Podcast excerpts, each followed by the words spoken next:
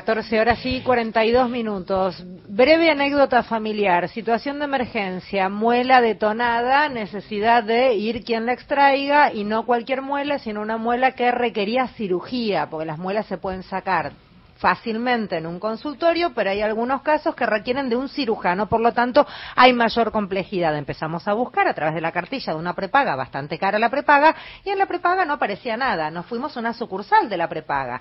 Salimos de la prepaga con un papelito en donde nos recomendaban un consultorio privado, en donde salía, pero no era tan caro, eran 25 mil pesos la extracción y yo me sentía una pelotuda pagándole a la gente de la prepaga y saliendo con, una con un cartoncito con un consultorio privado. Se ve que no se sintieron muy bien. Me pedía disculpas la señora que me atendía, porque la verdad es que no era responsabilidad de la señora que me atendía. Me explicaba que no había odontólogos que hicieran eso ya a través de la prepaga. Yo no lo podía creer. Y después se comunicaron conmigo y me dieron un consultorio que sí, por suerte, atendía por la prepaga, pero en Mataderos nosotros vivimos en la luz y la me quedaba un poco tras mano. Pero era el único consultorio que hacía esa intervención.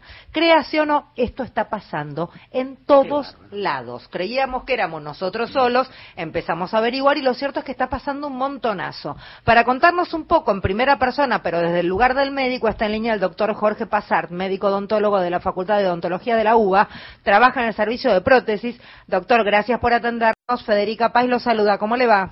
¿Cómo te va, Federica? Gran anécdota. Posta, de punta a punta. Pero además lo tenía el pibe muerto del dolor a Querotolac hacía dos días y nadie me lo resolvía.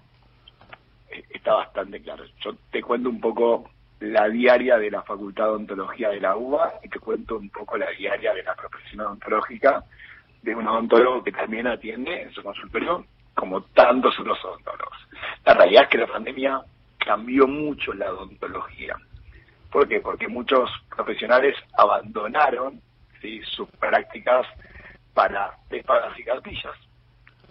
Porque muchas prepagas y cartillas tuvieron que reducir las prestaciones que realizan por una cuestión de costos de los materiales y porque el mercado laboral se fue de una manera expandiendo para lo que es la práctica privada, achicando para lo que es eh, las obras sociales y prepagas. Y así es como una institución como la Facultad de Odontología, que es única en el mundo porque en el mismo edificio convive la facultad y el hospital odontológico, es decir, en ese edificio grande que está a la vuelta de medicina, que se confunde con el edificio de la Facultad de Medicina, convive un hospital y una facultad, tenemos largas colas de pacientes para atenderse.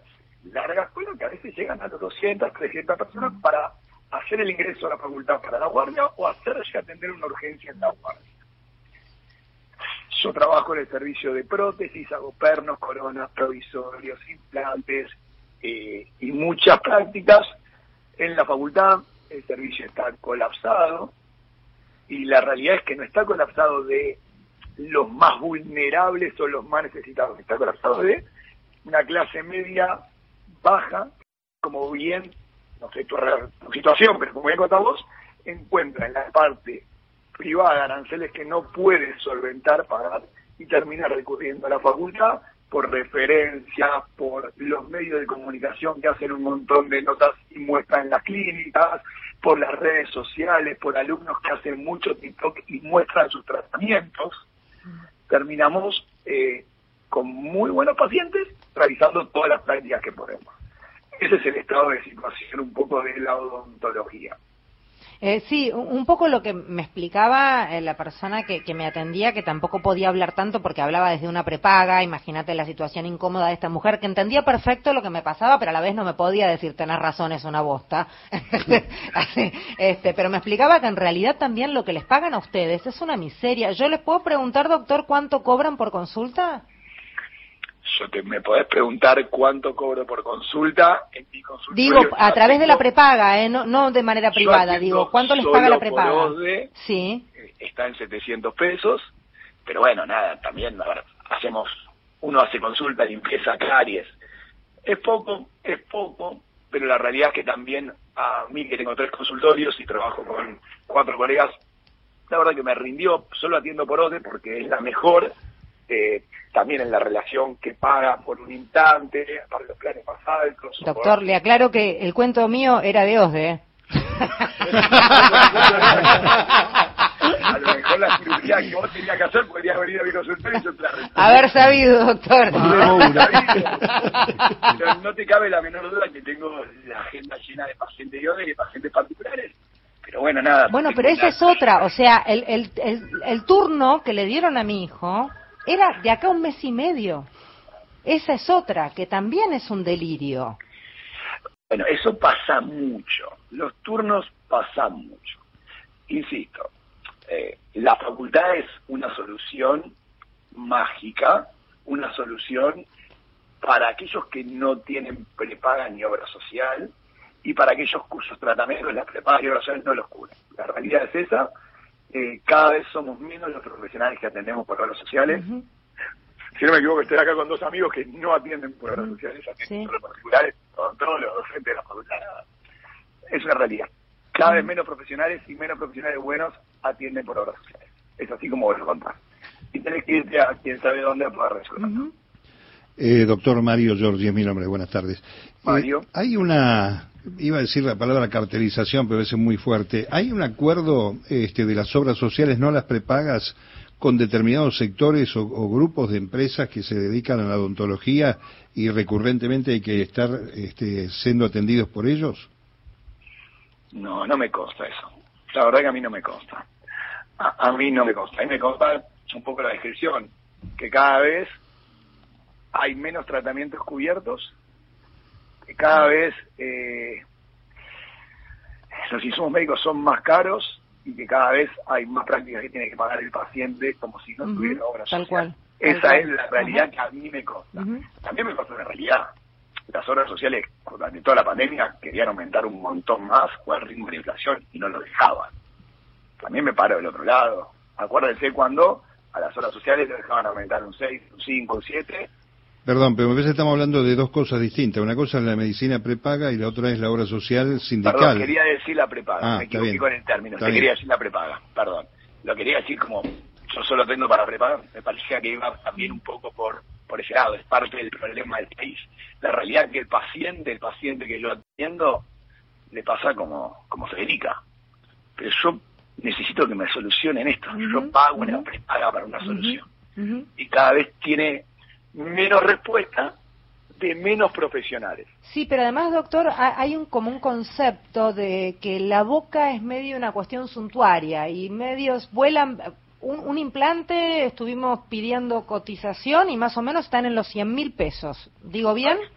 Totalmente, Bueno. y por horas, eh, por prepaga, la que vos y yo tenemos juntos, la pagas 67 mil pesos. Bueno, es un Plan montón de 210 plata. Y 310 no te lo cubre. Exacto. Y te cubre una parte, un plan 410. Tenés que poner la mitad vos y un poquito más de la mitad, la, que es la única que te cubre si tenés un 410. Ujú. Es la, la que mejor trata al profesional. Bueno, y esta- estamos hablando entonces, Doc, de, de un, ju- de un lujo, y no debiera ser un lujo, porque no le voy a explicar yo a usted todos los problemas que conlleva el ir perdiendo piezas dentales para la salud de un organismo.